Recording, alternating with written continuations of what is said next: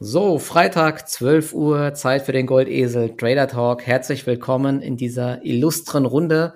Mal wieder vollgepackt mit äh, Themen von Alibaba über Standard Lithium zum Gesamtmarkt, aber auch wieder das Thema E-Commerce. Da gibt es einiges an interessanten Entwicklungen.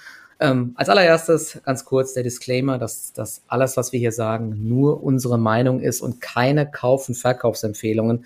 Bitte immer selber entscheiden, was ihr macht. Irgend, äh, alle äh, Verluste, ja, für die seid ihr natürlich selbstverantwortlich. Und in dem Sinne sage ich jetzt erstmal Servus, Marc, wie geht's dir?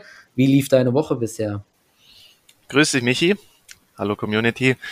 Ähm, ja, also unterm Strich gibt's ja immer wieder schöne Chancen in Bezug auf Einzelaktien. Gesamtmarkttechnisch bleibt es extrem anspruchsvoll. Ähm, wie eigentlich täglich geschrieben, diese Corona-Entwicklung, die hohen Inzidenzwerte ist wie so ein Damoklesschwert, das eben über den Märkten schwebt. Und jetzt hatten wir heute ein paar ordentliche Statements über den Ticker. Einmal Österreich kündigt mhm. ab Montag einen Lockdown an, nicht nur für die Nicht-Geimpften, sondern für alle. Ab Februar soll es eine Impfpflicht geben. Und dann kam auch noch über den Ticker, dass der Spanier auch in Deutschland einen Lockdown ebenfalls nicht ausschließen kann. Und das ja. wäre natürlich der Super-GAU. Ich meine, wenn man die Zahlen anguckt, ja, eigentlich spricht alles dafür oder dass es darauf hinausläuft. Aber das ist jetzt eben wieder eine Information, die der Markt beginnt möglicherweise einzupreisen. Bis jetzt hat ihn das ganze Geschehen ja eher kalt gelassen. Aber Fakt ist, wenn es jetzt wirklich nochmal zu einem harten Lockdown käme für alle, das wäre schon krass. Ja, das wäre ähm, ein brutaler Schlag für die Gastronomie, für die Hotels. Ne? Die Gastronomie, die macht ja in den ganzen Weihnachtstagen, machen sie ja, glaube ich, einen großen Teil ihrer Umsätze mit den ganzen äh, Weihnachtsfeiern und so. Also das wäre schon ähm, echt heftig, nachdem es letztes Jahr schon kein Geschäft gab. Und natürlich auch der Einzelhandel. Wir haben ja schon oft drüber gesprochen, dass eigentlich wieder der E-Commerce-Sektor, nachdem der ähm, so unter die Räder gekommen ist, Aktien wie Home24, Westwing, vor allen Dingen durch ähm, ja, das Reopening und durch die Probleme in den Lieferketten, dass es hier demnächst mal wieder aufwärts gehen könnte. Und das Verrückte ist ja, dass der Markt äh, Sachen dann oft sehr, sehr lange ignoriert. Die Gelder fließen irgendwie dann in bestimmte Sektoren und auch wenn man Ideen hat, hilft es teilweise nicht viel, weil der Markt das ignoriert.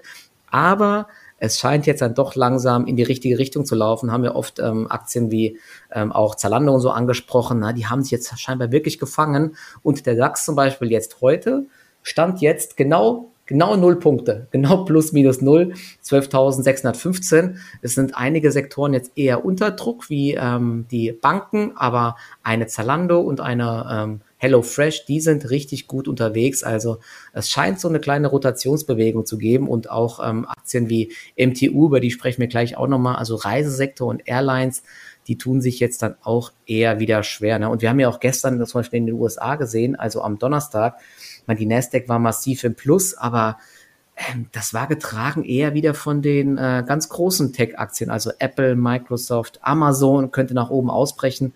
Eigentlich echt spannend, vor allen Dingen Nvidia war 9% im Plus, aber so die Marktbreite, also meine Watchlist war teilweise echt blutrot, oder? Ja, es sind, es sind gerade wieder so ein bisschen gefährliche Divergenzen, die mich auch sehr vorsichtig stimmen lässt. Also wie du es angesprochen hast, wir hatten gestern ähm, diese neuen Allzeithochs, vor allem in der Nasdaq, die wurden eigentlich schon lange nicht mehr von so einer geringen Marktbreite begleitet. Wenn wir mal schauen, die Nasdaq Highs and Lows gestern, also immer die Aufbrüche auf neue Jahreshochs beziehungsweise die Vorstöße auf Neujahrestiefs. Wir hatten trotz neuen Allzeithochs an der Nasdaq oder von der Nasdaq hatten wir 88 neue Hochs und 315 neue Tiefs. Wahnsinn. Und man sieht auch gerade nur noch 45 Prozent aller US-Aktien notieren über ihre 200-Tage-Linie und wir hatten ja schon öfters solche Divergenzen, dass man eben vor allem über den Sommer beobachten konnte, dass die hohen Indexstände eben in erster Linie auf die gute Rallye oder auf die gute Verfassung der Big Caps zurückzuführen ist, aber dass die zweite und dritte Reihe, also die niederkapitalisierten Werte, die man ja immer auch gut am Russell 2000 erkennen kann, dass da eben, ja, kein Kaufdruck, nichts vorhanden ist. Und wenn man zum Beispiel auch diesen ARC-ETF sich anschaut, ja, man hatte zum Jahresauftakt noch diese finale Euphorie, da geht ja auch schon Ewigkeiten nichts mehr. Und deswegen ist es im Endeffekt wirklich ein stark geteiltes Bild. Was mir Hoffnung zuletzt gegeben hat, war ja wirklich dann auch der Ausbruch im Russell. Der hat immer noch Bestand, ja. Aktuell im Best Case sehen wir jetzt eben einen Pullback zum Ausbruchsniveau. Aber diese Divergenz insgesamt stimmt schon vorsichtig. Und auch dieses Beispiel wiederum mit Rivian. Wir haben teilweise wirklich schon gefährliche Euphorie im Markt. Das kann auch bis Jahresende noch gut gehen. Die Indizes werden hochgehalten, ja, bis zum Jahresende, Mittelzuflüsse. Man möchte alles noch irgendwo schön aussehen lassen. Es macht auch nicht zu viel Sinn, sich darüber Gedanken zu machen. Aber die Gefahr nach unten, die nimmt eben zunehmend zu und diese Divergenzen, die gilt es auf jeden Fall weiter genau im Auge zu behalten, zum Beispiel jetzt auch Nvidia, da muss man auch sagen, da ist so viel Zukunft eingepreist auf Basis des Umsatzes, wird dieses Jahr über 20er Kurs-Umsatz-Verhältnis. Irgendwann, die Bäume wachsen halt auch nicht in den Himmel und das muss man auch ein mhm. bisschen mhm. zunehmend beobachten. Also gerade auch Rivian, immer wieder diese, diese Euphorie. Ewig geht es nicht mehr gut, aber unterm Strich, die, die Trends sind weiterhin intakt. Es besteht auch natürlich jetzt wiederum Rotationspotenzial in die Small Caps rein. Aber ja, also das gestrige Allzeithoch hat auf jeden Fall wenig Signalwirkung, weil es eben wirklich von einer sehr geringen Marktbreite getragen wurde und das mahnt definitiv zur Vorsicht. Am Beispiel vom S&P könnte es jederzeit auch mal wieder zu so einem False Breakout Szenario kommen. Nach oben hin geht nichts, dann wird einmal wiederum angefaked und dann Fast Move comes from False Move, sagt man ja auch oft. Und dann ja, werden viele auf dem falschen Fuß erwischt und dann gibt's eben wieder die Initialbewegung nach unten. Die Steigungswinkel sind ja auch schon wieder ordentlich ausgedehnt in Bezug auf S&P 500 und die Nasdaq. Ähm, deswegen schwierig. Und am deutschen Markt, ja gut, DAX Partylaune, wenn man auch die Nachrichten anschaut, alles tippitoppi. Aber da sieht man ja auch zweite, dritte Reihe und auch im Nebenwertesegment. Also Partylaune Fehlanzeige. Ja, für das, wie wir das eigentlich kennen, wenn die Indizes mal durchschieben, da ist ja normal auch jetzt in der besten Phase des Jahres, da ist Partylaune angesagt. Mhm. Da ziehen die Dinger durch, Tag ein, Tag aus aus, da geht ja auch schon lange nichts mehr. Also auch da sieht man, Divergenzen machen sich breit. Und ich habe jetzt auch vorhin echt schon mal wieder ein bisschen ordentlich Cash aufgebaut, gerade jetzt vorm Wochenende, diese ganze Corona-Geschichte, jetzt kommen schon wieder diese Lockdown-Meldungen.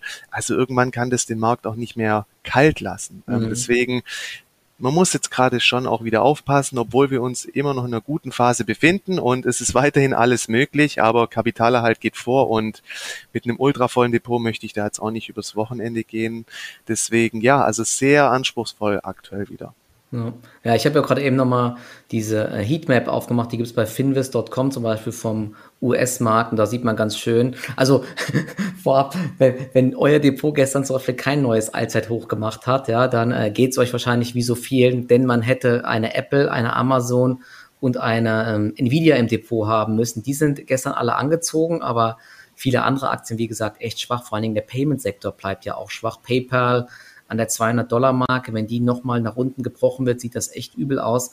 Auch Visa und Mastercard sind ja extrem schwach. Bei Visa ähm, wird wohl jetzt äh, Amazon in UK ähm, das äh, nicht mehr mit integrieren, wegen zu hoher Gebühren angeblich.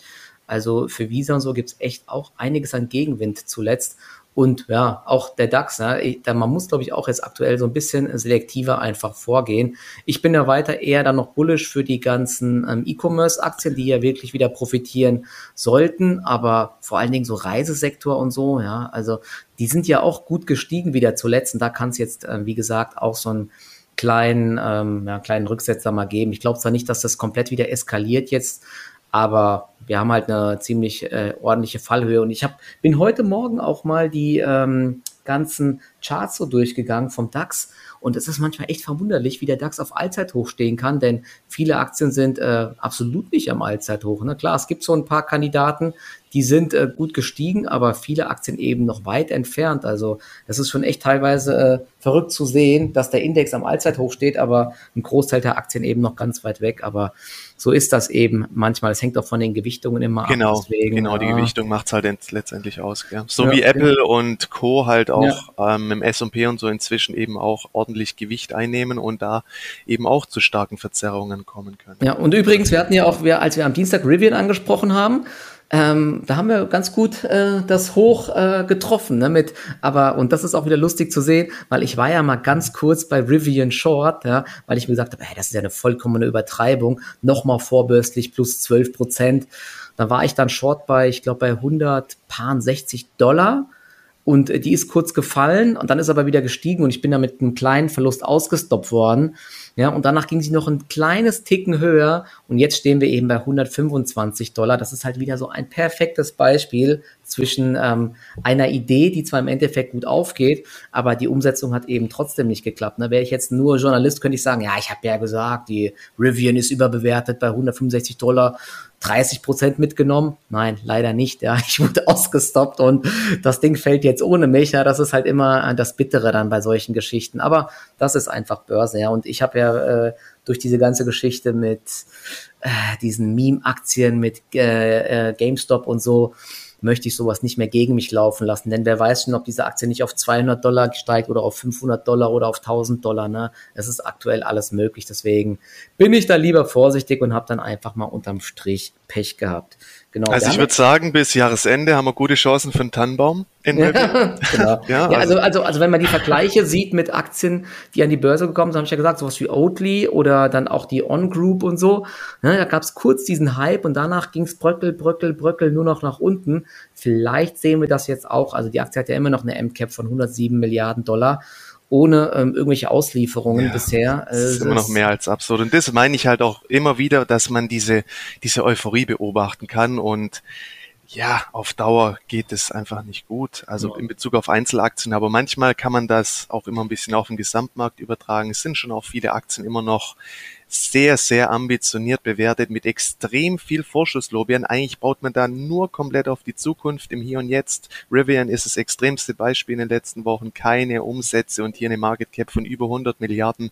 Das ist mhm. einfach nur noch krank. Und, aber wenn du dir auch mal den Chart anschaust, ja, im Endeffekt, es gab ja auch nie wirklich hier einen guten Ansatz, Short zu gehen. Nee. An dem einen Tag Down Gap, yo, okay, aber das ist so viel Sehr schwierig, Willkür, ja. weil, also ja. ja. da braucht man sich nichts vorwerfen und ich halte mich da eh komplett raus. Und wer da sich engagiert, der muss halt auch mit den Konsequenzen klarkommen. Also da habe ich auch kein Mitleid dann, wenn man auf die Fresse bekommt. Das, Danke.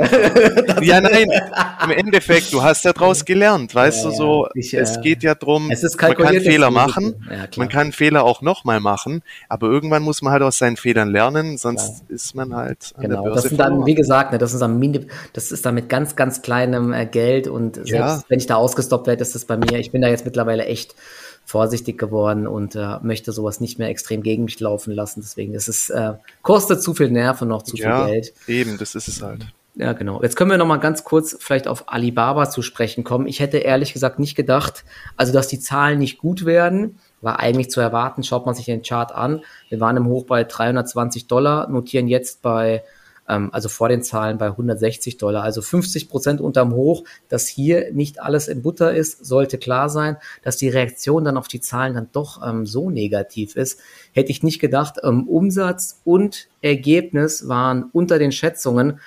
Auch das ähm, hat mich ehrlich gesagt nicht verwundert, aber dass die Aktie dann gestern minus, ähm, minus 11 Prozent gemacht hat, ist schon heftig. Und wer sich mal heute jetzt am Freitag den, äh, den Kursverlauf in Hongkong anschaut, das ist, also sieht aus wie so ein toter Patient. Diese Linie ist einfach nur äh, seitwärts gelaufen bei minus zehn Prozent, also überhaupt keine Bewegung intraday. Ganz, ganz komisch.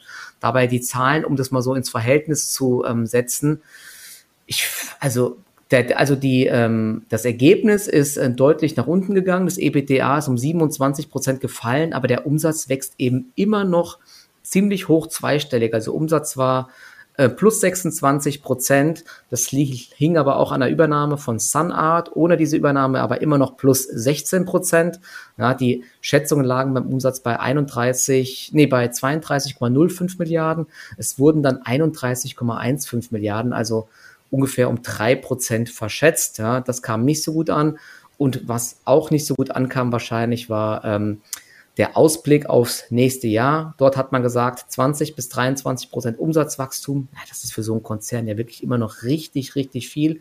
Es wurden aber 27 Prozent erwartet. Ja. Also deswegen, das ist so das Haar in der Suppe. Es gab aber auch noch ein paar positive Meldungen. Unter anderem, das ist schon erstaunlich, 62 Millionen neue Kunden gab es in diesem Quartal und das ist ja schon wirklich richtig, richtig heftig. Und Alibaba hat ähm, 953 Millionen Kunden in China und 285 Millionen außerhalb. Und außerhalb war das äh, Userwachstum sogar bei 8 Prozent. Also da stimmt auf jeden Fall die Entwicklung. Sie haben ja mit viel Gegenwind zu kämpfen. Jack Ma war ja auch irgendwie untergetaucht und alles und ja, die äh, Regierung dort schießt gegen die Großkonzerne. Ich bin auch kein allzu großer Fan von den ganzen Aktien, aber auf diesem Niveau finde ich die Aktie jetzt eigentlich ganz interessant. Ich habe auch noch eine Trading-Position jetzt gerade drinne. Noch habe ich sie drinne, sage ich mal. Denn also das Allzeit, also das Jahrestief war um die 140 Dollar. Das heißt, wenn die Aktie heute nochmal Schwäche zeigt, werde ich wahrscheinlich erstmal rausgehen aus der Aktie und dann mal abwarten. Denn wir haben es gesehen bei vielen Unternehmen, die enttäuscht haben. Nur weil die mal minus 11 Prozent macht, heißt nicht, dass sie am nächsten Tag nicht nochmal 5 Prozent fallen kann und dann nochmal 5 Prozent und nochmal. Das haben wir oft gesehen bei Unternehmen wie Oatly oder Peloton und so weiter. Deswegen ja, muss man da so ein bisschen aufpassen. Aber so von der Bewertung her ist die Aktie ähm, echt nicht mehr teuer. Ich gucke gerade noch mal rein. Die ähm, also die Gewinnschätzungen jetzt fürs nächste Jahr basierend ähm, auf den ADRs in Dollar, die liegen ähm, 2022 bei 10,58 Dollar und 2023 bei 13,43 Dollar. Also es wäre dann ein KGV von ähm, ja, nächst, übernächstes Jahr dann irgendwie von knapp über 10 oder so. Ja, es ist die Frage, was so die äh, Partei oder wie die Regulatorik dort dann noch so weitergeht. Ja, das kann man äh, schwer einschätzen, was da noch so passiert. Aber ich kann mir vorstellen, dass die Aktie Ende nächsten Jahres dann wieder höher steht, außer es passieren irgendwelche ganz wilden Dinge in äh, China. Aber ja, ähm, trotzdem aus Trading-Sicht, wenn jetzt weiter Schwäche reinkommt, werde ich da den Verlust einfach mal realisieren. Trotzdem, ich finde das kurzfristig ziemlich ähm, übertrieben. Die ganzen Analystenschätzungen sehen zum Großteil ähm, höhere Kursziele. Also vorbörslich gerade 143,40 Dollar unverändert. Äh, Morgan Stanley sagt zum Beispiel Ziel 180 Dollar kaufen. CLSA, die kenne ich gar nicht, auch kaufen 250 Dollar. Credit Suisse kaufen 182 Dollar. City 234 Dollar bei und äh, die Bank of America 209 Dollar kaufen. Ich habe nur heute Morgen gesehen, die DZ Bank hat gesagt, verkaufen mit Ziel 134 oder so, haben nochmal das Kursziel gesenkt, aber ich glaube, die DZ Bank ist da jetzt nicht ganz so, ganz so. Die DZ Bank, du, die ist richtig tief drin bei Alibaba, habe ich ja, das Gefühl. Ja, ja. Genau, Im Endeffekt kann man sagen, Zahlen waren unter der Erwartung, aber ich finde die Reaktion auch ein bisschen übertrieben, liegt aber wahrscheinlich auch einfach daran, dass der Markt hypersensibel weiterhin mit diesen US, äh, mit den US gelisteten ja. China-Aktien umgeht umgeht aufgrund der jüngsten Regulierungsmaßnahmen, die den Unternehmen, den Konzernen ja zukünftig schon ein bisschen das Leben tendenziell schwerer machen. Ja. Aber wie du eben auch sagst, es gibt definitiv auch gewisse Lichtblicke. Man darf dieses Wachstum nicht außer Acht lassen. Und wenn jetzt dieser Risikoaufschlag durch die jüngste Regulatorik nicht vorhanden wäre, dann dürfte die Aktie auch wo ganz anders stehen. Charlie Manga hat zuletzt ja auch nochmal ordentlich nachgelegt. Ich finde, das ist auch immer so ein gewisser Vertrauensbeweis. Und deshalb möglicherweise macht es neue Tiefs, aber auf den jetzigen Niveaus, ähm, ja, spätestens mit dem nächsten ersten guten Long-Setup ja. oder beziehungsweise mal eine relative Stärke irgendwas, muss man mal schauen, kann die Aktie auch schnell wieder Boden gut machen. Ja, ich glaube insgesamt, also alle ähm, China-Stocks, es, ist ja, es sind ja ganz viele Aktien, die sind ja richtig zerlegt worden, auch Tencent, Pinduoduo, wie die alle heißen, Xiaomi, also ich werde mir die nicht ins Langfristdepot packen, aber wenn hier mal so ein paar Trendwenden kommen sollten, dann sind das, glaube ich, ganz gute Setups für so ein paar Swing Trades auf Sicht von mehreren Wochen. Denn wo der Pessimismus extrem hoch ist, ähm, kann es eben auch mal irgendwann wieder drehen und dann sehen wir neue Aufwärtstrends und wenn dann Momentum reinkommt, dann kommen natürlich wieder die ganzen äh, Leute, erhöhen die Kursziele und Geld fließt rein und dann kommt wieder der Hype, ja. Aber wie gesagt, da gibt es nicht, also man braucht nichts überstürzen einfach, sondern einfach mal abwarten, bis sich hier ähm, die Charts mal wieder so ein bisschen auffällen. Wie gesagt, also wenn Alibaba jetzt neue Tiefs macht, dann werde ich erstmal rausgehen, aber ich lasse die ganzen Aktien auf jeden Fall auf der Watchlist und ich kann mir vorstellen, dass es hier nächstes Jahr nochmal nach oben geht. Es gab ja auch so ein paar, ich sag mal, Annäherungsversuche zwischen USA und China, jetzt auch in Sachen Umweltpolitik und so, dass sie da versuchen zu reden und nichts eskalieren lassen wollen. Das Thema Taiwan ist natürlich auch immer noch akut. Ich hoffe, da gibt es jetzt nicht irgendwelche ähm, größeren Auseinandersetzungen, aber das muss man natürlich alles tagtäglich beobachten. Das ist jetzt nur meine Meinung stand jetzt, heute, äh, Mitte November, kann sich natürlich schnell wieder ändern. Und ja, deswegen ähm, finde auf jeden Fall den Sektor interessant. Ich habe mir hier mal die ganzen Aktien äh, zusammengepackt auf eine Watchlist und werde hier genau beobachten, wie die Aktien reagieren. JD.com hat ja, ähm, ich glaube, einen Tag vor ähm, Alibaba Zahlen gemeldet und hier sieht der Chart auch schon deutlich besser aus. Ähm, die Aktie könnte sogar nach oben ausbrechen. Könnt ihr euch mal anschauen. Das sieht eigentlich auf jeden Fall konstruktiver aus wie eine Alibaba aktuell. Also hier ähm, scheint so ein bald eine Trendwende zu kommen. Baidu hatte ja auch Zahlen gemeldet. Ich glaube, die waren auch okay. Die hatten gesagt, dass äh, Wachstum hier im Bereich Werbung und so, da gibt es ja auch viele Regulatorik, das war auch nicht so toll, da haben sie ein bisschen gewarnt vor, aber auch Baidu hat ja ganz viele interessante ähm, ja, Zukunftsperspektiven mit künstlicher Intelligenz und so. Also, naja, auf jeden Fall, das Thema werden wir in der nächsten Zeit auf jeden Fall immer wieder covern und immer mal wieder berichten, ob wir hier weiter aktiv werden. Ja, Alibaba und Tencent finde ich sind immer noch gewisse Basisinvestments in China mit dem man eigentlich relativ viel auch abdeckt an Spektrum, kann man zum Beispiel auch spielen. Zum einen über Softbank, die ja auch noch stark engagiert sind bei Alibaba oder Tencent über eine Brosus. Da kann man auch noch mal ein bisschen, ja, das Risiko da ist man nicht direkt in der Einzelaktie, sondern eben über die Beteiligungsgesellschaften, die ja auch noch andersweitig aktiv sind. Aber aktuell gibt es eben auch keinen akuten Kaufbedarf. Einfach mal auf die Watchlist packen und schauen, wie sich die in nächster Zeit entwickeln. Weil wie gesagt, wenn der Gesamtmarkt eben jetzt zum Jahresende oder zum Jahresauftakt auch mal wieder ordentlich Luft ähm, ablassen sollte, dann dürften es die Aktien natürlich auch schwer haben. Aber bei einem weiter zunehmenden Abverkauf ähm, werden die natürlich auf jeden Fall interessant. Ja, genau. Jetzt können wir ja mal ganz kurz von Alibaba rüberschwenken zu Flatex. Die hatte ich heute Morgen erwähnt. Ähm, da gab es ja, ich glaube, du hast das vorhin sogar schon noch gesagt, da gab es gestern ja auch eine Meldung. Heute Morgen gab es Insiderkäufe und gestern gab es einen Artikel auf finanzszene.de, das Thema äh, Payment for Order Flow, was ja vor allen Dingen für Broker wie äh, Trade Republic äh, wichtig ist. Sie bekommen dann von den Market Makern ordentlich Geld, wenn Orders ausgeführt werden. Da gab es ja zuletzt Gerüchte, dass das, dass da dieses ganze Schema verboten wird. Ich glaube, in den USA wird das auch diskutiert oder ist das dort schon? Ich bin mir gar nicht sicher. Auf jeden Fall ist es jetzt wohl so, dass die EU-Kommission, ähm, so schreibt es Finanzszene, äh, scheint tatsächlich gewillt, die sogenannten Payment for Order Flow Zahlungen und Retail Brokerage zu verbieten, was die wichtigste Ertragsquelle unter anderem des deutschen Vorzeige Fintech Trade Republic versiegen lassen würde. Also ähm, das wäre schon heftig und äh, wenn das nicht mehr funktioniert, dann wäre natürlich auch der Market Maker, nämlich Lang und Schwarz, massiv davon betroffen, weil Trade Republic, ähm, ich glaube, deren größter Kunde ist. Alle Orders von Trade Republic laufen ja über die LSX und die gehört eben äh, zu Lang und Schwarz und damit verdient auch Lang und Schwarz richtig, richtig viel Geld. Und ja, das wäre natürlich ein Schlag und äh, könnte auch die Aktien ordentlich belasten. Muss man mal gucken. Ähm, ob das wirklich so kommt oder ähm, ob es da irgendwelche Aufweichungen gibt. Auf jeden Fall profitieren würden dann eher die klassischen Broker. Das hatte ja sogar, glaube ich, Flatex de Giro selbst gesagt, dass sie davon kaum betroffen werden, weil sie eben mit normalen Orderentgelten ihr Geld verdienen. Deswegen, also das könnte auch ein Grund sein, wieso die Aktie heute so massiv im Plus ist. Und es gab auch wieder Insiderkäufe und die Aktie war auch allgemein so ein bisschen gefallen zuletzt. Ja, die Aktie versaut mir heute so ein bisschen den Tag, ehrlich gesagt, weil, ja, das ist halt das Traderleben, gell, gehört dazu. Gestern gab es noch die Meldung, dass Flatex de Giro ähm, den provisionsfreien Handel bei de Giro einführt. Mhm.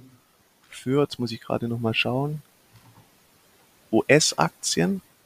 Jedenfalls wollen sie damit das operative Ergebnis, das bereinigte EBDA um einen mittleren zweistelligen Millionenbetrag steigern. Also an sich eine positive Nachricht, wie du gesagt hast, das mit diesem Payment for Order Flow haben sie ja frühzeitig auch schon dementiert, dass sie da eigentlich nicht betroffen sind. Was hat die Aktie dann draus gemacht? Eigentlich eher wenig ist ja dann gegen Handelsende, ja, war halt einfach schwach, hat auf die Nachricht nicht reagiert, bin ich wieder raus. Und jetzt heute wie von der Tarantel gestochen, zieht das Ding an mir halt vorbei mit plus 12 Prozent. Ja gut, Krass, kann man machen, gell? Ja, das ist echt bitter. ist halt Börse, aber hey, so ist es halt. Es gibt immer wieder neue Chancen. Es gab ja auch heute nichts Konkreteres mehr über DPA. Das war dann echt dieser Finanzszene-Artikel, vielleicht auch noch ein bisschen die Nachwirkung der gestrigen Meldung weil ja gestern auch so ein bisschen der Markt sehr angespannt war. Manchmal ähm, reagieren die Märkte dann mit einem Tag Verzögerung ein bisschen entspannter wieder auf solche Nachrichten. Gut, es gab ja noch einiges an Insiderkäufen heute. Genau, ne? das wollte ich noch sagen gerade. Dann gab es da heute echt noch einige, eine ganze Serie an Insiderkäufen, die gemeldet wurden. Ist ja auch mal ein Vertrauensbeweis. Frank, Frank Niehage, ja, die, die, die haben mir wieder ordentlich zugegriffen, aber die sind sowieso immer sehr aktiv. Aber da liefen heute sogar mehrere. Also die haben hier richtig zugegriffen. Ja und auch der, ähm, gerade mal schauen, der CFO Muhammad Said Charul, der hat auch mehrfach gekauft. Also da lief heute einiges über den äh, Ticker. Hm, ja, es könnte natürlich auch sein, dass das so eine Mischung aus beidem einfach ist, dass hier die Aktie so massiv zulegt. Hat sich ja echt schwer getan. Die Ausblicke zuletzt waren eigentlich immer ganz gut bei Flatex de Giro.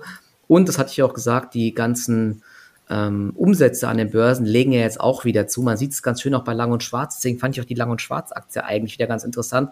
Es gab ja die Hauptversammlung, es gab jetzt vier Euro Dividende und es gab jetzt zuletzt die Meldung, dass die ersten zwei Novemberwochen Rekordumsätze gab an der, an der LSX. Ist natürlich trotzdem jetzt das Problem, dass es hier auch mit diesem Payment for Order und so, dass es da halt eben auch na, gegebenenfalls immer mal über Nacht eine böse Meldung geben könnte. Deswegen muss man da auch ein bisschen vorsichtig einfach sein. Aber die Kerze heute von FlatEx de Giro mit 12 Prozent, das ist ähm, ordentlich, würde ich sagen. Ja. Das Hoch war übrigens auch mal bei 30 Euro. Also die hat auch ganz ordentlich Federn gelassen. Jetzt seit Juli war das. Ne? Also, aber der Abwärtstrend könnte jetzt auch geknackt sein. Eigentlich ganz interessant, vielleicht auch mittelfristig. Aber du, Michi, vielleicht liegt es auch nur an dem Doji, das heute bestätigt wurde. Ja. Charttechnisch, gell? Wer weiß. Ja. Man weiß es nicht, man weiß es nicht. Man nee, nee, da sind schon News im Spiel. Solche Anstiege auch mit so einem Volumen. Ja. In der Regel sind das Im Nachhinein kann man alles immer erklären. Ja, das ja, ist ja immer das, das Schöne. Halt. Das genau. ist Börse, genau. Und ansonsten, äh, was hast du noch so im Blick am deutschen Markt noch an interessanten Entwicklungen? Ja, so im Endeffekt, diese ganzen E-Commerce-Aktien, die könnten jetzt schon so ein bisschen als Hedge einfach auch gespielt werden. Ähm, in Bezug jetzt auf, auf die jüngsten Corona-Meldungen, gerade mit dieser Lockdown-Geschichte. Man merkt ja, die Aktien werden gespielt, hatten wir alles auch schon mal in der Pandemie, ja, wie viele von diesen Titeln ähm, da eine schöne Outperformance erzielt haben. Home 24, Westwing, Zalando, auch eine HelloFresh läuft wieder schön, aber zum Beispiel HelloFresh ist jetzt auch schon drei Tage im Stück stark gelaufen. Ja. Also ich würde da jetzt nicht mehr versuchen, bei heute bei über plus fünf Prozent noch den Einstieg zu suchen. Da ist einfach Chance-Risiko-Verhältnis stimmt nicht mehr. Westwing sieht da schon ein bisschen anders aus, ist noch unter zwei Prozent im Plus. Ähm, gab es zuletzt auch ein paar Kaufstudien, die das Potenzial aufgezeigt mhm. haben. Ähm, zumindest kurzfristig könnte da was gehen. Ja, also dass man einfach sagt, man versucht da ein bisschen die Sektorstärke auszunutzen. Ähm, ja, ansonsten bleibt es halt schwierig. Ja, es gibt wenig. Schau, schau dir mal, schau dir mal About You an, ne? Was die die ist ja wie von der Tarantel gestochen ja. auf einmal nach oben. Das ist halt auch echt so eine verrückte Sache. Ich habe mit der Aktie dieses Jahr auch echt teilweise Geld verloren. Immer gedacht, ah, die Zahlen sind gut, jetzt können Trendwende kommen und dann zuckt die kurz hoch und dann macht sie immer wieder neue Tiefs. Dann war sie ja sogar nach den Zahlen, hat sie nochmal neue Tiefs gemacht auf unter 18 und jetzt war sie, glaube ich, vorhin bei 24. Also ich glaube, der IPO-Preis war 25. Die hat jetzt 1, 2, 3, 4, 5, 6, 7 grüne Kerzen hintereinander gemacht. Also das ist auch nicht mehr so ganz rational, aber da sieht man halt, wie verrückt Börse einfach sein kann. Ne? Das ist, ähm, ja, also aber nach, nach einem Rücksetzer, ich finde die Aktie weiter interessant, wachsen sehr stark und die haben ja auch dieses Subscription-Modell, wo sie ihre Software-Suite anderen Unternehmen anbieten und das ist schon ähm, ganz spannend. Also nicht nur reines E-Commerce äh, händlermäßig, sondern eben auch so ein SaaS-Software-Anbieter äh, und diese Kombination ist natürlich echt eigentlich ganz spannend. Ne, Home24 hat sich ja auch ganz gut erholt die hängt an der 14-Euro-Marke, wenn ihr euch den Chart hier mal anschaut. Das waren die früheren Tiefs. Jetzt hängt sie von unten, klopft sie an. Also wenn diese Marke gebrochen werden sollte, könnte hier auch noch mal mehr gehen, vielleicht so Richtung 200-Tage-Linie bei 16 Euro, wobei ich nicht so der Fan von Home24 bin. Ich finde irgendwie Westwing spannender. Die haben erstens bessere Margen, weil sie mehr eigene Produktlinien haben und sie sind noch viel, viel stärker im äh, Bereich ähm, ja, so im West, äh, nicht, viel stärker im Bereich bei Instagram und so weiter. Da haben sie irgendwie 1,5 Millionen Followern, bringen dort echt richtig guten Input und ja, ich glaube, das konvertiert sehr, sehr gut. Hat er auch der CEO mal letztens in einem Podcast gesagt, dass das sehr, sehr erfolgreich ist und dass man so halt sehr, sehr viele Kunden bekommt, auch kleine Tipps und Tricks und so weiter, Einrichtungsideen. Also ich glaube, das äh, Geschäftsmodell äh, funktioniert besser wie dieses reine ähm, Home24 Online-Shop-Modell. Ich glaube aber Home24 probiert das jetzt auch, aber die Margen dort sind echt schlecht bei Home24. Ja. Genau, und ansonsten, ähm, was haben wir noch im E-Commerce-Sektor? Genau, also bei Westwing habe ich auch noch eine kleine Position. Ich hoffe mal, dass die auf jeden Fall noch einen kleinen weiteren Schub nach oben macht als ja, wirklich als Hedge. Ja. Man muss trotzdem aber aufpassen, wenn der Gesamtmarkt zu schwach wird, ja, dann wird eben alles irgendwann liquidiert. Deswegen auch hier jetzt nicht übertreiben, einfach meiner Meinung nach. Jo, hätte die About You mal die vernünftige Preisreaktion am Tag der Zahlen hingelegt, die man eigentlich erwartet hätte, dann wäre ich da auch noch am Start. Aber so ja. läuft's halt, gell? Ja, das ist, so ähm, hier, hier ist es wirklich ähm, sehr, sehr schwierig zu handeln, die Aktie. Allgemein genau. gerade die Reaktionen auf Zahlen. Am ersten Tag ist oft irgendwie passiert das Gegenteil. An Tag zwei beginnen sich die Aktien dann doch wieder zu fangen. Also man wird gerade oft nicht so richtig schlau aus diesen ganzen Bewegungen und das ist auch wieder eine Beobachtung, die einen dann halt ähm, oft auch ein bisschen vorsichtiger stimmt. Also ja. irgendwie ist gerade alles sehr angespannt. Perfekt, perfektes Beispiel dafür ist ja vielleicht auch die MTU. Ne? Da gab es nämlich auch eine Frage zu, äh, wie wir die sehen. MTU hat gestern Mittag gemeldet, der Umsatz 2022 wird bei 5,2 bis 5,4 Milliarden gesehen. Prognose waren nur 4,81 Milliarden, also deutlich über den Prognosen. Und 2022 das bereinigte EBIT, der Anstieg im mittleren 20er Prozentbereich, also hört sich eigentlich echt gut an. Und bis 2024 weiterer kontinuierlicher Umsatzanstieg das Problem ist, bis 2024 bereinigt es EBIT erst über Vorkrisenniveau. Vielleicht ist ja, das so der. Das könnte ähm, das Hahn der Suppe gewesen genau, sein. Und Suppe heute war. natürlich gibt's noch eine drauf wegen der Corona-Geschichte. Also Airlines, genau. Reisesektor wird halt abverkauft. Ja, das sind oft dann halt die, genau. die Reaktionen, die da eintreten. Da, da, das ist nochmal ganz wichtig vielleicht zu verstehen. Es gibt ja äh, immer wirklich immer diese Sektortrends und dann werden einfach, egal ob die Nachrichten gut oder schlecht sind, die werden einfach ähm, dann ignoriert oder abverkauft. Und aktuell scheint es so, das ist ja auch bei Airbus so gewesen, es gab viele gute Meldungen mit irgendwelchen Rekord- oder neuen großen Bestellungen. Die Aktie tut sich auch sehr, sehr schwer und schafft es nicht über 120 Euro. Heute auch wieder sehr schwach. Und ich glaube auch, dass der ähm, Reisesektor jetzt eher kurzfristig ja, problematisch ist. Airbnb ist in den USA vorbörslich auch im Minus. Also ich glaube, hier schlagen jetzt diese hohen Inzidenzen doch wieder durch. Viele Aktien sind ja auch sehr stark gestiegen vorab. Also könnte hier wieder eher Luft rausgelassen werden. Und wir sehen die Sektorrotation hin äh, zum E-Commerce-Sektor. Deswegen bleibe ich auch im E-Commerce-Sektor aktuell eher investiert und bei Aktien wie BioNTech, also Impfstoffaktien, weil hier jetzt aktuell eher die Musik spielt wie im Reisesektor oder im Tourismussektor. Also da bin ich jetzt aktuell kurzfristig eher negativ gestimmt. Und wenn bei äh, MTU die 180 Euro Marke fällt, ja, dann, ich glaube, das müssten dann neue Jahrestiefs sein. Also dann sieht es echt kurzfristig nicht mehr allzu gut aus. Genau, also MTU eher vorsichtig aktuell. Genau. Hast du sonst noch irgendwelche interessanten Sachen aus ähm, Deutschland? Ich glaube, eine RWE hatten wir öfters angesprochen. Hier ist aber so der 34-Euro-Bereich irgendwie immer noch im Widerstand. Trotzdem mittelfristig finde ich die Aktie auch weiter sehr interessant. Der Ausblick 2022 war ja sehr gut, aber fehlt aktuell auch so ein bisschen die Dynamik einfach bei der Aktie. Ja, sagen wir so, sie zeigt so ganz zarte Tendenzen zu einem Eigenleben. Hat er gestern sich dann auch noch im Plus gehalten. DAX ist leicht im Minus rausgegangen. Aber das kann bei einer RW auch ganz schnell wieder vorbei sein. Also ich denke, spätestens halt mit dem Break über 34 Euro, wenn der dann auch wirklich mal nachhaltig ist, das ja. gibt ein neues Kaufsignal bis dato. Ja, sie hält sich ganz gut. Der Newsflow passt auch, hatten wir am Dienstag ähm, intensiv besprochen, ist eine Aktie für die Watchlist, aber prozyklisch würde ich dann echt den Break über 34 abwarten. Und wenn der Markt schwach wird, klar, antizyklisch, wenn es kurzfristig eine Übertreibung gibt, vielleicht auch nochmal, muss man kurz den Chart anschauen, Richtung 200-Tage-Linie. Wo haben wir die RWE-Aktie? Ja, Richtung 200-Tage-Linie bei 32 Euro. Das könnte auch so ein bisschen eine Auffangzone darstellen. Ähm, da antizyklisch, ansonsten prozyklisch über 34. Das muss man wahrscheinlich dann abwarten, bis da dann endlich mal so im Idealfall wirklich ein Befreiungsschlag läuft. Ja, genau, also aktuell glaube ich kein Grund, da jetzt irgendwie ähm, neu einzusteigen. Ja, sogar nee. äh, Teamviewer ist heute im Plus, sehe ich gerade, aber da ist der Chart auch immer noch sehr, sehr angeschlagen, immer noch nahe der ähm, Allzeittiefs. Heute ist leichtes Zucken nach oben, aber der Kapitalmarkttag hat dort irgendwie keinerlei ähm, neue Fantasie geweckt, wie es ausschaut. Man möchte sich auf Großkunden fokussieren. Marketing-Chefin äh, ist rausgeflogen, der CEO bleibt aber.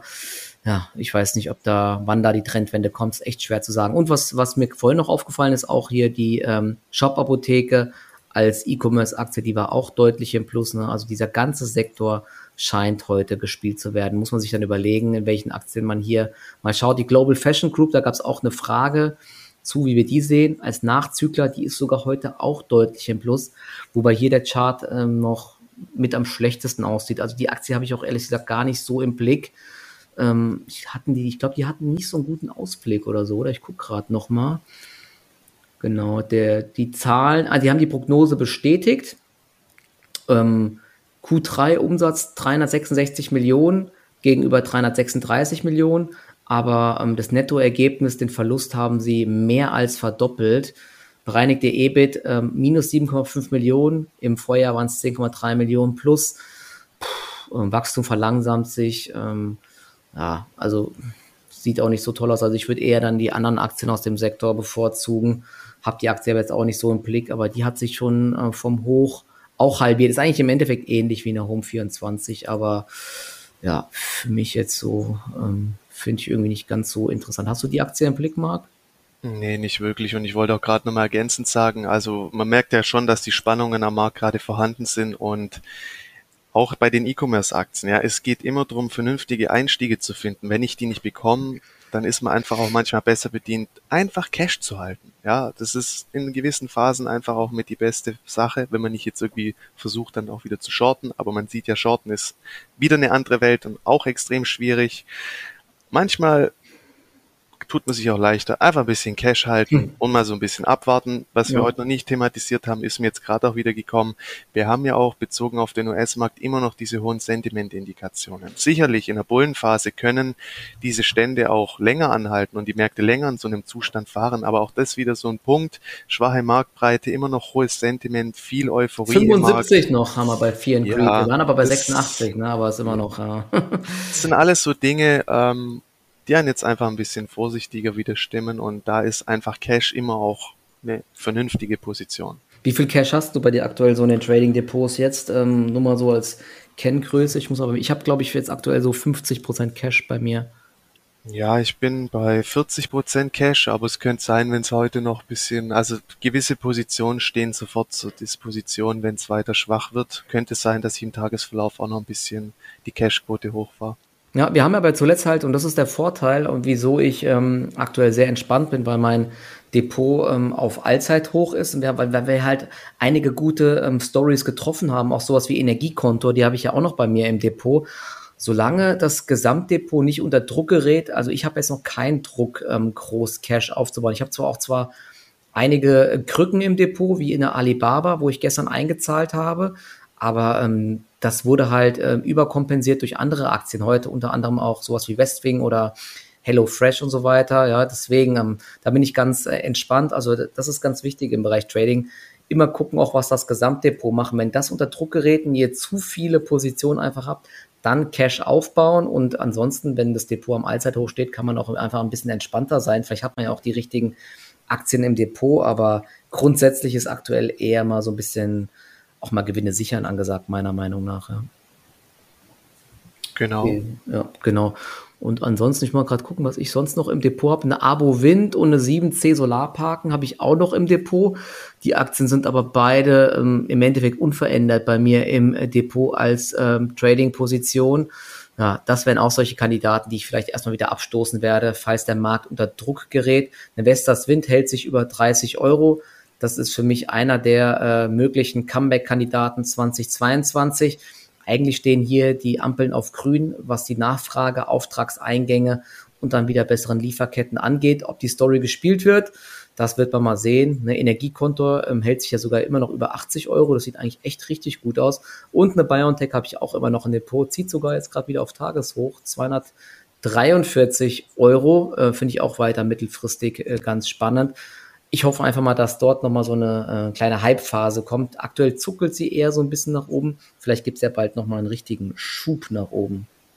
Ja, also BioNTech kann man sagen, ist eigentlich mit der Bulle der Woche auf Wochen Performance-Sicht. Die hat jetzt auch schon wieder knapp 20 Prozent zugelegt. Geht dann ja. oft schneller als gedacht. Ich meine, ja. gut, die schwankt ja auch ordentlich. Ähm, aber das Umfeld für die Impfstoffaktien ist eigentlich gut. Ich habe mir gestern mal noch eine CureVac gekauft. Gab ja ähm, das erste Mal wieder positive Studiendaten. Heute kamen Zahlen, Umsatz zwar höher, dafür aber auch ähm, die Verluste höher. Mhm. Aber ja, wenn man halt mal sieht, wo die Aktie steht und wenn da jetzt wieder ein bisschen Fantasie reinkommt, also für ein paar Euro könnte die auch noch gut sein. Hält sich bis jetzt eigentlich auch ganz gut. Das wäre einer meiner jüngsten Depot-Neuzugänge. Ich war zufällig, habe halt die Meldung über DPA gesehen und dann dachte ich, komm, das probier's mal. Und bis jetzt hält sie sich eigentlich ganz gut. Es gibt zwar immer wieder heftigste Einbrüche aus dem Nichts heraus, heute Morgen ja. auch schon wieder, mal kurz zwei Euro runter, wo ich mir auch denke, what the fuck, was geht denn jetzt ab? Dann wird sofort wieder hochgekauft, verrücktes Ding, also Traden schwierig, aber ja, solange die jetzt meinen Einstieg hält, ähm, sieht es eigentlich gar nicht so schlecht aus. Okay, ja, ich habe mit der Aktie nie Glück, deswegen lasse ich es einfach auch weg. habe mit der echt irgendwie noch nie, äh, glaube ich, Gewinn gemacht irgendwie. Das ist echt so ein so eine Ja, ist auch spekulativ. Ja, ich ja, erinnere noch den einen Tag, ja, als die Meldung kam mit diesen schlechten Wirkstoffdaten unter 50 Prozent, minus 30 Prozent, Tradegate erster Kurs und dann ging es wieder ab Richtung Norden. Verrückt. Ja, genau. Okay, wir können mal ganz kurz noch mal die Fragen jetzt so ein bisschen durchgehen, was noch so reinkam. Eine Frage kam von Moritz zur Aktie Instone Real Estate, eine Immobilienaktie. Ähm, hatten vorhin ja vorab vorhin schon mal ein bisschen gesprochen. Du hast die auch nicht so wirklich im Blick, ne? Ich mhm. ehrlich gesagt auch nicht, was einfach daran liegt, dass Immobilienaktien irgendwie nicht so gut zu traden sind. Ich meine nur mich zu erinnern, dass da kamen vor kurzem ja auch die Zahlen und sie haben die Umsatzprognose schon ganz ordentlich gesenkt auf 780 bis 800 Millionen. Vorher waren die Schätzungen 820 bis 900 Millionen, also das ist schon eine ordentliche Senkung. Sie haben aber gleichzeitig die ähm, Bruttomarge leicht angehoben und äh, die Prognose fürs Ergebnis minimal auch angehoben.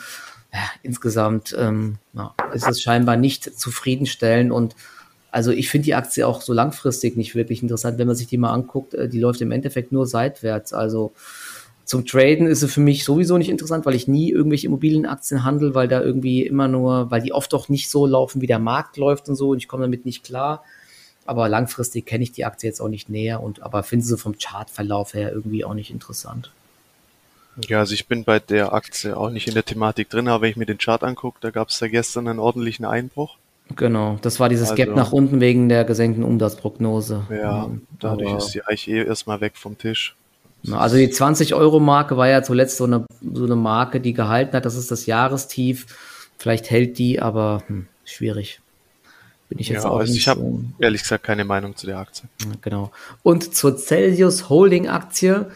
Da hatten wir mal gesprochen. Ich glaube, das ist eine kleine Verwechslung vom ähm, Alex. Ich hatte mal darüber mit dem Jonathan, beziehungsweise Jonathan von Abilitato hatte die Aktie mal vorgestellt, der hatte die mal analysiert.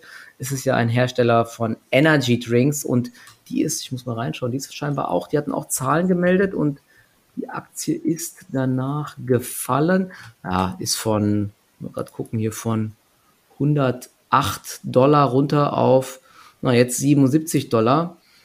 Ähm, aber ich, ich selbst kann dazu jetzt auch nicht allzu viel sagen, ähm, habe mir die jetzt nicht näher angeschaut. Ich glaube, du auch nicht, ne? Ob die sich jetzt wieder fängt oder nicht, schwer zu sagen. Also langfristig mega bullischer Chart auf jeden Fall. Aber ähm, ich weiß jetzt auch gar nicht, wie die Zahlen ausgefallen sind, deswegen kann ich dazu jetzt auch nicht allzu viel sagen. Ja, nee, habe ich auch nicht auf dem Schirm. Also mein Fokus ist aktuell eh hauptsächlich nur deutscher Markt. Genau. Und jetzt kam noch die letzte Frage ähm, bezüglich Lang und Schwarz. Wie groß ist die Gefahr langfristig für Lang und Schwarz? Macht eine Umschichtung in Flatex Sinn? Ja, das ist natürlich äh, eine interessante Frage. Also ich kann es ehrlich gesagt langfristig nicht einschätzen. Das Thema Payment for Order Flow kann ich nicht einschätzen. Und dann wäre natürlich noch eine langfristige Gefahr, wenn ähm, Trade Republic auf einen eigenen Börsenplatz umsteigt und eben nicht mehr Lang und Schwarz als Partner hat. Das wäre natürlich dann äh, ein riesiger Schlag. Aber wann und ob das kommt, ist natürlich ähm, fraglich und also ich glaube, vom äh, von den Gefahren her ist Flatex deutlich äh, weniger gefährlich als Lang und Schwarz. Klar, Lang und Schwarz könnte natürlich ähm, deutlich höher laufen, wenn es gut läuft weiterhin, aber es ist natürlich auch in gewisser Weise einfach unberechenbar, falls hier mal über Nacht irgendeine Meldung kommt von wegen äh, Flatex bietet jetzt einen eigenen Börsenplatz an, dann wird es halt ein brutales Gap nach unten einfach geben. Oder eben auch, wenn jetzt dieses Payment for Order Flow verboten wird. Deswegen ist natürlich eine äh, Lang und Schwarz extrem spekulativ und ich bin auch in der Aktie jetzt aktuell nicht drinne. Deswegen. Ja, und diese Cum-Ex-Geschichte ist ja auch noch nicht abgeschlossen. Also genau, sie haben ja jetzt für, so ein für ein Jahr, für, ja, für ein Jahr haben sie jetzt dann irgendwie was gezahlt, aber ich glaube, sie wollten dagegen jetzt doch nochmal klagen und so, aber sie haben jetzt irgendwie 15 Millionen irgendwas in die Richtung gezahlt. Ja, genau. Das Thema für ein paar andere Jahre ist auch immer noch offen. Sie haben aber gesagt, dass die Rückstellungen ausreichen, aber klar, das Thema ist auch ähm, immer noch in der Schwebe. Ja, deswegen ist auf jeden Fall eine sehr spekulative Aktie, das sollte man im Blick haben. Ich würde auch sagen, auf den aktuellen Niveaus bietet Flatex da das bessere und höhere Potenzial als Lang und Schwarz. Chance, Risiko technisch gesehen auch. Genau. Und äh, Calera wurde noch gefragt, das ist ja so ein Hersteller ähm, von Vertical Farming. Die betreiben Vertical Farming und äh, die Aktie ist jetzt auch zuletzt massiv gefallen. Ich werde mir am Wochenende auch nochmal hier das genauer anschauen. Ich meine, der Verlust wurde sehr stark ausgeweitet und das kam eben nicht gut an. Ich glaube, gestern ist auch in den USA ein weiteres Vertical Farming Unternehmen an die Börse gegangen. Vielleicht ist deshalb auch die Aktie gefallen, weil umgeschichtet wird. Ich weiß es nicht genau. Aber ähm, die Anlaufkosten halt für solche ähm, für solche Farmen ist halt sehr hoch. Der Umsatz wurde zwar massiv gesteigert, aber eben auch der Verlust und scheinbar kommt das nicht gut an, aber das Thema werde ich mir am Wochenende auch nochmal genauer anschauen. Genau. In den USA ist mir gerade noch aufgefallen, da ähm, vielleicht noch ein Thema zum äh, Wasserstoffsektor. Der kam mir jetzt die letzten Tage dann auch wieder ordentlich zurück. Ähm, heute gibt's eine Kaufempfehlung beziehungsweise Morgan Stanley bleibt bei Plug Power auf Kaufen, Kursziel 65 Dollar. Das ist eigentlich auch ganz ordentlich. Die Aktie hat sich zuletzt eigentlich ganz gut gehalten. Ausbruch über die äh, Juni-Hochs bei 35 Dollar bis auf 45 Dollar hoch. Jetzt vorbörslich ein 3% im Plus bei ähm, 42 Dollar ungefähr, aber ich bin irgendwie skeptisch, ob sie das heute halten kann. Gestern war der Index eher schwach. Hm, also auch sehr, sehr schwierig. Deswegen, ja. ich, also Wasserstoffsektor hat ja auch zuletzt ein bisschen korrigiert. Mal sehen, ähm, wann diese Aktien sich fangen. Genau. Okay, hast du sonst noch irgendwelche interessanten Punkte auf deiner Liste? Ich muss gerade auch nochmal bei mir nochmal durchschauen. Genau, vielleicht, ich wollte noch ganz kurz ähm, die Standard Lithium ansprechen. Ähm, auch ganz interessant, da gab es ja eine Shortseller-Attacke. Das ist ja so eine Aktie, also ein Lithium Explorer, die jetzt wohl kurz davor sind, auch zu produzieren oder haben da auch schon so eine, ähm, ja, so eine Demonstrationsanlage gebaut. Die arbeiten ja mit Lanxess zusammen und dort gab es gestern einen Shortseller-Bericht und der hat die Aktie eben massiv einbrechen lassen. Der Shortseller behauptet, ähm, es gibt eine gewinnere Rückgewinnungsrate als angegeben und äh, ja, laut Blue Orca, so heißen die, hat die Demonstration, Demonstrationsanlage von Standard Lithium bisher nur 66 Pfund Lithiumcarbonat produziert während das Unternehmen behauptet, dass es 100 bis 150 Tonnen pro Jahr produzieren kann. Also ich glaube auch, ähm, Standard Lithium hatte dann so ein kleines Dementi rausgebracht. Aber was ich sagen wollte im Endeffekt, also ich kann das natürlich selbst jetzt nicht einschätzen, was hier stimmt, was nicht stimmt. Bei solchen Shortseller-Attacken ja, da, die haben natürlich ein Eigeninteresse, setzen vorher auf fallende Kurse und die Aktie ist, äh, wie gesagt, bei Privatanlegern sehr, sehr beliebt, war auch gestern wieder ganz weit vorne bei den Umsätzen bei Lang und Schwarz. Und ich trade dann solche Aktien einfach mal ganz gerne und schaue mir dann an, ob dann Stop-Loss-Wellen fliegen und wo vielleicht markante äh, Tiefs waren, wo die Aktie drehen könnte. Und ähm, ich will mal ganz kurz meine Ideen dahinter von gestern erklären, weil ich habe da gestern mehrmals ganz gut, ganz gut äh, richtig gelegen, wie ich die Aktie gehandelt habe.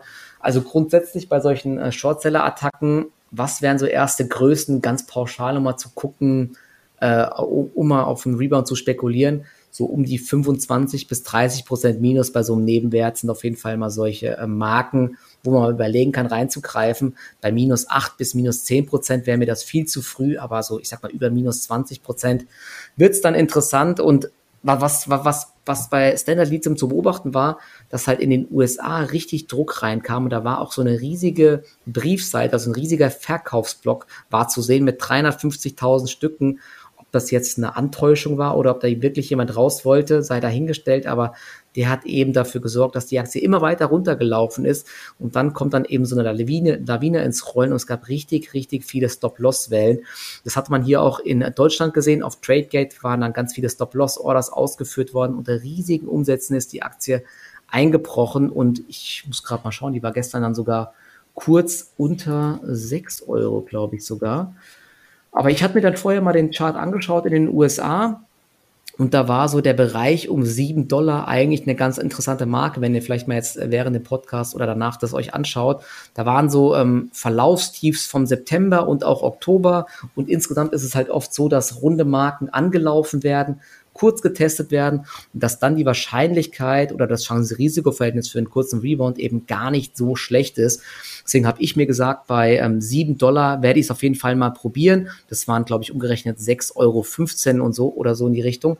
Und dann kann es natürlich sein, dass auch in Deutschland nochmal im Bereich 6 Euro Stops liegen. Und ich glaube, die Aktie war sogar ganz knapp unter 6 Euro. Also das Tief trifft man nie, aber ähm, da kann man dann, wenn man, ähm, ja, wenn man risikobereit ist, mal mit kleinen äh, Limits versuchen, ein paar Stücke abzugreifen. Und heute ist die Aktie dann von gestern unter 6 Euro ja sogar wieder auf 8 Euro gelaufen. Also da sind dann irre große ähm, äh, Kursschwankungen möglich. Und wenn es so eine Shortseller-Attacke gibt, ist die Wahrscheinlichkeit extrem, extrem hoch, dass dann am nächsten Tag irgendeine Art von Dementi kommt. Ob das jetzt Sinn ergibt oder nicht, sei dahingestellt. Aber allein die Psychologie, dass das Dementi kommt, dann, dann wieder einige Leute das Ding kaufen, sorgt eben dafür, dass die Aktie wieder steigt. Deswegen also als Trader kann sowas natürlich auch Sinn machen, aber es ist, da braucht man sehr viel Erfahrung, man braucht halt auch Orderbücher, wo man das beobachten kann, wie die, wie die Taxen sind auf TradeGate und so weiter. Am besten auch noch Echtzeitkurse aus den USA, um zu beobachten, wie die Aktie sich dort verhält. Ja, deswegen, also da muss man ein bisschen aufpassen, aber da, also wenn man die Aktie kennt, dann ähm, hat man da eigentlich ganz gute Chancen, ähm, sich so ein Stück vom Kuchen abzuschneiden, weil eben äh, bei solchen Aktien, wo extrem viele Zocker drin sind, die Bewegungen in beide Richtungen sehr extrem sind und das, der Bereich um sieben Dollar, wie gesagt, war da äh, vom Chance-Risiko-Verhältnis einfach sehr, sehr gut, weil das dann um die minus 25 bis 30 Prozent waren, weil die sieben Dollar so eine interessante Marke war, weil die ganzen Stop-Loss-Orders geflogen sind und dann kommen eben dann die Rebound-Zocker. Deswegen, das nur nochmal als kleiner Hinweis, könnt ihr euch gerne mal anschauen. Trotzdem sowas immer nur mit Spielgeld, mit kleinem Geld, wo man auch bereit ist, was zu verlieren weil ähm, ja, das kann natürlich auch in die Hose gehen, es kann immer noch mal tiefer gehen. Wir haben das Beispiel Teamviewer gehabt, da dachte man auch oft, ähm, die Aktie dreht, ist aber nicht passiert, so kann es natürlich auch laufen, aber bei solchen Aktien, ähm, da ist auf jeden Fall viel, viel an Bewegung drin. Genau, das nochmal als kleiner Abschluss. Genau, da haben wir ja fast schon die Stunde wieder voll. Hast du noch irgendwas auf der Liste, was du noch besprechen wolltest oder bist du auch soweit durch? Nee, ehrlich gesagt, ähm, habe ich jetzt auch nichts mehr zu berichten. Muss jetzt einfach mal ein bisschen gucken, wie der Markt sich jetzt neu sortiert. Ja, also no, genau. Also, sich das Ganze entlädt, die Divergenzen sind da, die stimmen mich vorsichtig. Wenn ich Divergenzen wahrnehme, dann gehe ich oft ein bisschen runter vom Gas, ein bisschen Cash aufbauen kann jetzt aktuell nicht schaden. Gerade aufgrund dieser jüngsten Corona-Meldungen wieder, ähm, der, die, dieser schwachen Marktbreite in den USA. Kann natürlich auch sein, bis Jahresende haben wir diese Tendenz weiterhin. Man muss natürlich dann auch wieder gucken, wo finde ich neue Setups, aber ja, man sieht ja auch gerade in dem Small- und Mid-Cap-Bereich bei den Wachstumsaktien, der gestrige Tag hat da teilweise auch schon wieder ordentlich Schaden hinterlassen. Ähm, deswegen, ja, gefällt mir alles gerade nicht ganz so gut oder man hat halt keine klaren Tendenzen und dann heißt es einfach ein bisschen vorsichtiger zu werden, gerade jetzt auch noch vor dem Wochenende. Und ja, dann klar, wenn die Märkte schwach sind, ist natürlich auch immer interessant, welche Aktien halten sich stark. Von gestern auf heute war zum Beispiel eine interessante Beobachtung, eine Adva hat sich gut gehalten und so baut man sich dann eben auch wieder eine Watchlist auf, schaut, wenn dieser Selektionsprozess stattfindet, ja, schwacher Markt, eine Aktie widersetzt sich der Schwäche, das ist ja oft schon die halbe Miete, Bewährungsprobe durchlaufen, hat dann auch schon wieder Potenzial aus der nächsten Aufwärtsbewegung gestärkt hervorzugehen. Das sind immer wieder Dinge, die sich an der Börse wiederholen. Man muss da halt seine Hausaufgaben machen und deswegen, auch wenn die Märkte schwach sind und man höhere Cash-Positionen hält, macht es Sinn, trotzdem natürlich den Markt ähm, intensiv zu beobachten, weil relative Stärke ist und bleibt eigentlich immer Selektionskriterium Nummer eins und ja, bleibt auf jeden Fall spannend. Die nächsten Wochen voll bis Weihnachten ist alles möglich. Ja, ich bin auch mal gespannt. Also Nasdaq ist leicht im Plus. Die Wall Street, der Dow Jones ist sogar über 200 Punkte im Minus. Man sieht auch hier so ein paar Einschläge. Ähm, deswegen, ja, ich bin auch eher jetzt kurzfristig skeptischer, aber wir werden das sehen. Ja. Wir lassen uns überraschen. Super, dann ähm, danke euch allen fürs Zuhören. Ich hoffe, ihr konntet wieder einiges mitnehmen und wir werden dann wahrscheinlich am Dienstag wieder mit einem kleinen Update weitermachen und ansonsten euch auch weiterhin so mit Informationen versorgen bei uns in der Community. Also dann äh, ein schönes Wochenende und bis zum nächsten Mal. Ciao, ciao. Schönes Wochenende. Bis dann. Ciao.